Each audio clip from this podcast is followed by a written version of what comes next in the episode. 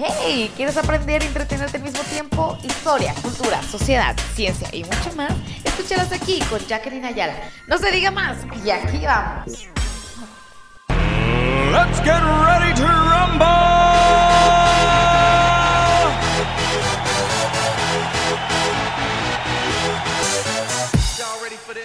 Oh my gosh, oh my gosh, oh my gosh. Ay, vamos empezando con toda la actitud, por eso puse esta entrada triunfal de Space Jam. ¿Cómo están? De verdad, espero que estén de lujo, de maravilla, estupendamente, maravillosamente, como siempre. Antes que todo, por favor, discúlpenme muchísimo, por favor, por todo este tiempo que los he dejado sin su guía espiritual. I know, I know, porque como dice Dana Paola, Aquí mira, yo estoy en esta silla no para verme bonita. Exactamente. Aunque no me vea. ah, no es cierto, pero estoy aquí pues, para platicarles, pues para que aprendamos un poquito más.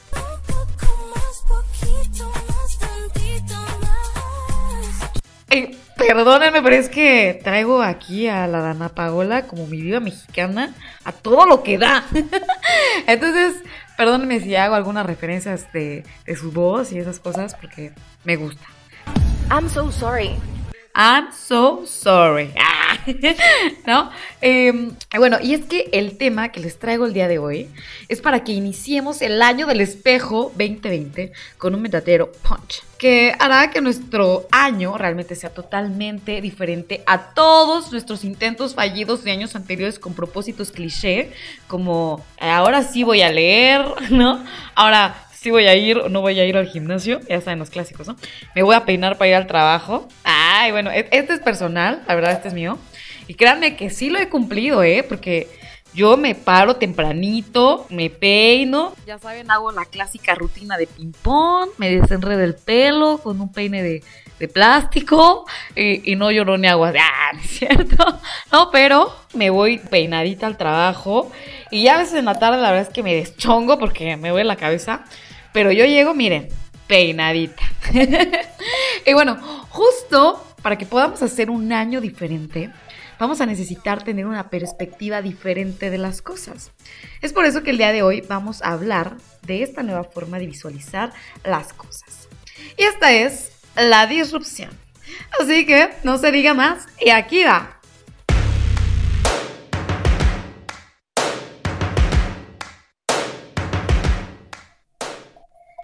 Término disrupción o innovación disruptiva fue acuñado por Clayton Christensen, quien fue un profesor de la Escuela de Negocios de Harvard y que lamentablemente falleció el mes pasado.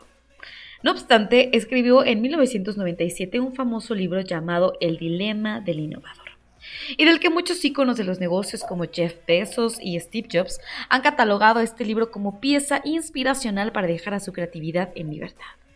Así que para aquellos que tienen algún negocio en mente y no se les ocurra una manera verdaderamente creativa para hacerlo eh, y verse diferente al resto de su competencia, les recomiendo ampliamente esta lectura. No obstante, este término también puede ser empleado para describir a una persona irreverente, insociable, insatisfecha, cero conformista y que siempre, siempre va más allá de lo convencional. Y bueno, para entender mejor la disrupción, podemos verla como la evolución de la creatividad. Es decir, primero existió la invención, donde se creaba algo para poder atender una necesidad específica que no había sido cubierta antes. Así que los inventos creaban cosas que nos ayudaban a hacernos la vida más sencilla. Una vez que las cosas eh, fueron inventadas, o la cosa fue inventada, lo que vino después fue la innovación, en donde partiendo del invento se mejoraban y se pulían detalles que los hiciera más eficientes o incluso mejoraran únicamente la estética, ¿no? La apariencia, que se vean más modernos, más contemporáneos. Sin embargo, llega un momento en que tunear y tunear tanto algo, pues ya no queda bien. Ya tenemos casi la Pinal, ah, no es cierto, que termina si tuneas algo tanto, pues termina siendo más de lo mismo, incluso pues ya a veces se satura, ¿no? Hay una saturación de la innovación, por lo que si bien es cierto el dicho que si quieres tener resultados diferentes, tienes que hacer cosas diferentes, es por eso que después de la innovación, entonces aparece la disrupción. Y la disrupción no es otra cosa más que romper con todo lo establecido, destruyendo todo lo que ya conocías para comenzar a crear nuevos constructos que permitan atender una misma necesidad, un sentimiento, incluso un mismo estado personal, que es justo donde quisiera que profundizáramos esta ocasión, porque pues aunque todavía estamos a, inicios del año y tenemos la pila del mundo, a pesar de que el tercer lunes fue el día más triste del mundo por darnos cuenta que tal vez nuestras metas estaban más lejos, pero no es cierto, eso ya quedó en el pasado, estamos a tiempo, todos los días estamos a tiempo, no importa si es 31 de diciembre a las 11.58 de la noche, o sea, siempre estás a tiempo para mejorar. Si te decidiste hacerlo hoy, hazlo hoy en, a las 9.52 pm que estoy grabando este, este podcast, ¿no? O, o sea, no tienes que decir, no, bueno, ya mañana empiezo. No, o sea, no. O sea, los cambios empiezan en el momento en que tú, tu mente ya te dijo, hey, hay que hacer un cambio, ¿eh? Un refresh, aquí estoy. o sea, en ese momento que tu mente te lo dice, tienes que hacerlo, ¿ok? Y bueno, donde quisiera profundizar esta ocasión, porque pues aún todavía estamos a inicios de año y tenemos la pila, ¿no? Y es que no sé si es mi generación o, mi generación o todo el mundo, no sé, pero creo que solo la sufrimos los millennials, ¿ok? Así que acompáñenme a ver esta triste historia. El fenómeno de la angustia existencial, o sea, díganme, ¿en qué momento llegamos a la angustia existencial? Porque eso sí, Siempre ha habido preocupaciones, siempre ha habido estrés, problemas económicos, de amor, de dinero, etcétera, etcétera, etcétera, etcétera. Pero de eso a tener siempre una angustia por vivir tu vida tal cual está, creo que realmente no era un tema tan sonado al menos antes, ¿no? Y es que esta angustia es creada, a mi punto de vista, por la incertidumbre de qué carajos vamos a hacer con nuestra vida, ¿no? Creo yo si, si no, por favor, déjenmelo saber en sus comentarios a través de redes sociales, que esto se debe a que estamos justo en un punto de quiebre de un cambio de estilo de vida. Porque si bien es cierto que aún queremos conservar las partes tradicionales con las que se ha venido desarrollando la sociedad, como tener una familia, hijos y un trabajo estable, también nos encontramos con este otro lado de la moneda, donde nos muestra un abanico de opciones impresionantes que no solamente te limitan a hacer lo mismo, ¿no? Además de ese abanico impresionante de opciones, estás atacado mercadológicamente con videos aspiracionales que nos despiertan deseos para una mayor autorrealización. Pero también traes el chip de querer las cosas tradicionales, aunque quieres hacer ambas cosas, pero también tienes todo, o sea, no tienes todos los recursos en ese momento, especialmente el económico, porque cada vez los salarios están más castigados y entonces te quedas como el burro de Buridán. y para los que no sepan a qué se refiere esto, les voy a dejar en mis redes sociales. A ver si ya se meten y le dan un, un likecito, ¿no? Y por favor, ahí como que se les va el dedo. ¿No? Y bueno, y que sepan a qué se refiere esto. Y bueno, ya, continuando con el tema principal de qué es la disrupción, perdónenme, es que si yo me apasiono con un tema, no me callan y yo me voy como por un tobogán, ¿eh? Pero bueno, a lo que truje chencha. A lo que voy es que es momento de hacer algo diferente en nuestras vidas, que nos haga salir de esta angustia existencial que nos ataca todos los segundos del día. Y lamentablemente, I'm so sorry. Como dice Dana Paola, no lo vamos a encontrar en Netflix o en redes sociales. No más en mi podcast. Ah, no, lo vamos a averiguar cuando estemos haciendo las cosas, ¿no? Así que para ejemplificar cómo pueden ser disruptivos en su vida, les voy a poner dos tipos de ejemplos para que quede aún más claro. Los dos ejemplos, uno es de, una, de un sentido corporativo y el otro es algo más personal. Y el primer caso es Netflix, ¿ok? Netflix, Netflix, Netflix. La Netflix. Y es que Netflix no revolucionó solo la forma de rentar una película. Porque fácilmente hubiera sido podido mejorar el servicio llevándote la película con servicio a domicilio, incluyéndote paquete de palomitas, una pizza, un chesco, lo que sea. Porque realmente lo que pudo haber hecho una innovación es incrementar y modificar lo que ya existía, pero dándole un plus, agregándole un servicio, una atención que ya estaba establecida en el mercado y hubiera sido un proceso de innovación cualquiera. Pero no, Netflix destruyó totalmente el esquema de la renta de películas y lo llevó a otro nivel, donde desde la comodidad de tu sillón, o sea, fíjense nomás, tienes acceso a cientos de series y películas y que no tienes que preocuparte por pagar demora si regresaste el video más tarde o a tiempo, no importa. Cambió incluso el estilo de vida de las personas. Ahora comen en el trabajo viendo películas, claro que yo no estoy a favor de eso, pero en el trayecto de trabajo pues también lo ven o de regreso a su casa, ha hecho que también seamos más sedentarios, pero que al mismo tiempo tengamos una variedad de contenido mucho mayor. E incluso, wow, hasta, hasta la forma de crear contenido, ¿se dan cuenta? Con series, con documentales, que da paso a nuevos artistas, a nuevos actores, a nuevos directores, a nuevos tramas, o sea, está muy cañón. Solamente tuvieron que destruir todo para que dieran paso a todo esto. ¿Ok? No solo fue la innovación de que creas una cosa. La disrupción es romper todo y construir una idea nueva. Porque si te basas en lo que ya existía, pues puede ser que tu idea no sea tan original como, como lo en un principio lo habías querido hacer. ¿Sale? Entonces, de verdad, no tomen en cuenta nada de lo que ya existe, de cómo se llevan las cosas. Construyan cosas nuevas para, para tener cosas distintas. ¿Sale? Y pues ahora se van a preguntar, bueno, así, ajá, ¿y, ¿y cómo le voy a hacer yo aplicarlo en mi vida? Bueno, pues escuchen muy bien lo que a continuación voy a decirles, porque es justo lo que tienen que hacer. Y me permito citar a Israel García, que es un conferencista muy, muy famoso en España de superación personal, y la verdad es que esto que les voy a leer es verdaderamente cierto y motivador. Así que ahí les va. Hay un gran valor en interrumpirse a uno mismo, en modificarse, alterarse, incomodarse, elegirse.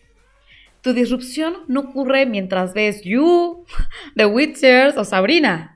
Solo sucede cuando intentas algo incierto por primera vez. Cuando te lanzas a una tonelada de malas ideas, donde no hay expectativas ni miedo a perder, tu disrupción lucha contra tu mediocridad. La verdadera disrupción personal ocurre cuando te colocas en los extremos de las cosas, allá donde eres más vulnerable, probando cosas, viviendo situaciones o trabajando en lo que podría no funcionar. ¿Ok? Ahora les voy a dar un ejemplo, un ejemplo personal. Un ejemplo, un ejemplo. Bueno, ahí les va mi ejemplo. Para mí, mi disrupción fue crear esto, es crear un podcast. Realmente fue algo que, que me hizo alterar mi rutina, me incomodó y, me daba mucha miedo y mucha vergüenza tener que hacerlo. Con decirles que los primeros podcasts que saqué, ya cuando acabé de editarlos por completo, intentaba escucharlos, ¿no? Ya ve cómo habían quedado. Pero no podía, no podía. Entonces le tenía que poner pausa, pausa, porque apenas escuchaba el de ¿qué onda? ¿Cómo están? Y una vergüenza me invadía que, que me daba pena escucharme a mí misma. De verdad, era era algo que me incomodaba, que me sacaba de mi zona de confort y que realmente dije, me atreví a hacerlo porque era un gusto que tenía. Era un gusto que, quería hacerlo, realmente no tenía ninguna expectativa clara, no, no decía, ay, ya me voy a volver la próxima Marta de baile, o sea, no. Eh, realmente no tenía ninguna, simplemente tenía ganas y curiosidad por verme en un escenario diferente al que vivo todos los días, para ver si, si podía, ¿no? Si podía ser buena, si no podía ser tan buena, y si no podía ser buena no importaba, pero si me gustaba, pues lo hacía. Digo, si te llena el corazón, no importa. Y es esas ganas de ponerte a prueba, de ver tus capacidades, vaya, ponerte a prueba es no, no por querer demostrarle nada a, alguien especialmente, sino por querer sentirte diferente contigo, por querer salir de esa angustia existencial, por querer seguir, por querer tener algo que te mueva todos los días, que no importa si te deja dinero, no importa si te da reconocimiento, no importa si te lleva a otros planos, no importa. Si te llena, de verdad que todo lo demás va a venir en consecuencia. Porque sabes que tienes la capacidad de aprovecharte y que lo estás haciendo. Tu recurso más valioso eres tú. Y si no te aprovechas... I'm so sorry. Otra vez, I'm sorry. No, nadie va a poder hacerlo por ti. ¿No? O claro, te van a poder exprimir en trabajos o en cosas de otras personas, porque hay personas que te absorben y si tú dejas que te absorban, pues tampoco vas a poder dar ese paso. Por eso, muy bien lo que decía Israel García, elíjanse. Elíjanse, hay una diferencia entre elíjanse y ser egoístas y en ser aislado y dejar a todas las personas queridas. No, elegirse es cuidarse, es mantenerse, ponerse a prueba sin descuidar a tus seres queridos. Y bueno, también está esta parte de, pues de que intentes algo que a lo mejor tú piensas que te va a gustar, pero no más no. ¿no? Por ejemplo, yo antes de hacer podcast intenté hacer vlogs de temas así como hago para, para el podcast, ¿no? Y yo dije, no, sí, va a pegar súper bien, ¿no? Así, yo como gasolinerías VIP, ¿no? Buenísimo. Pero ya cuando lo hice, la verdad es que cero me gustó. O sea, escribí como tres artículos de mal, mal. Aparte, ya el último que escribí, así hasta estaba enojada yo escribiéndolo así de, uy, tengo que hacerlo, ¿no? O sea, fue cuando me di cuenta, dije, no, esto no está bien, o sea, si lo estoy haciendo es porque tengo que estar feliz, me tiene que dar gusto hacerlo, y si me está dando coraje, pues bueno, ¿a dónde vamos a parar? Si me está dando coraje, pues qué onda, ¿no? Así que inténtenlo, si no les gusta, pues bueno, ya déjenlo, pero inténtenlo, o sea, si no, imagínate, imagínense, yo me hubiera podido haber muerto y pensado de, no, yo pude haber sido un excelente blogger, ¿no? O sea, me hubiera quedado con esa con esa idea en mi cabeza y cero hubiera sido buena blogger, cero, ¿no? Y, tampoco estoy segura que sea una buena eh, conductora, pero al menos me gusta, me gusta y creo que si te gusta puede ser un poco mejor que si haces algo que no te gusta. Entonces, inténtenlo, ¿no? No importa, ustedes atrévanse, háganlo y acuérdense del YOLO, ¿no? You only live once. Así que cuando les dé pena algo, no estén segura, díganse a sí mismos pues yo lo, ¿no? Y se dejan caer con todo, pues no hay de otra cámara. ¿eh? Y bueno chicos, espero que esto les haya ayudado para sacar más provecho de ustedes mismos. Estoy segura que hay mucho talento y pasiones que aún no han descubierto en cada uno de ustedes y que aún no se han dado la oportunidad de averiguarlo también, ¿no? Y por favor, no se limiten a pensar en actividades. Puede ser a través también de una pasión como, no sé, los caballos, ¿no? Empiezas a ir a las corridas de caballos, a apostarle al caballo, lees sobre las razas, sobre los entrenamientos de caballo, te empiezas a incluir en círculos de gente que le gustan los caballos, no sé, ¿no? Y esto te lleva poco a poco a, a otras cosas, a otras situaciones, a otros escenarios que jamás te hubieras imaginado que pudieras llegar. Y te das cuenta que eso te llena y te hace feliz, pero jamás hubieras podido llegar hasta esos círculos, esas situaciones, esos escenarios si no te hubieras atrevido a descubrir si te gusta o no te gusta. Así que chicos, es hora de cambiar las reglas del juego y colocar fichas nuevas en su tablero. Lo único que puede pasar es que te descubras, te identifiques, te ames más y seas más feliz. Así que, saben que yo los quiero muchísimo y estoy realmente feliz de estar nuevamente con ustedes. Por favor, no olviden ir a mis redes sociales, ahí denle un likecito, por favor, por favor. Esos no cuestan ni un pesito, ni uno. ¿No? Por favor, y también para que se enteren qué onda con lo del burro de Buridán, que es un ejemplo y una analogía realmente importante que, que puede aplicar en muchas situaciones, incluso se verán mucho más intelectuales si lo cuentan en una sobremesa después de una cena con su familia, amigos. Dense un poco de caché, también eso es parte de, ¿no? Los quiero mucho y nos vemos hasta la próxima. Mócatelas.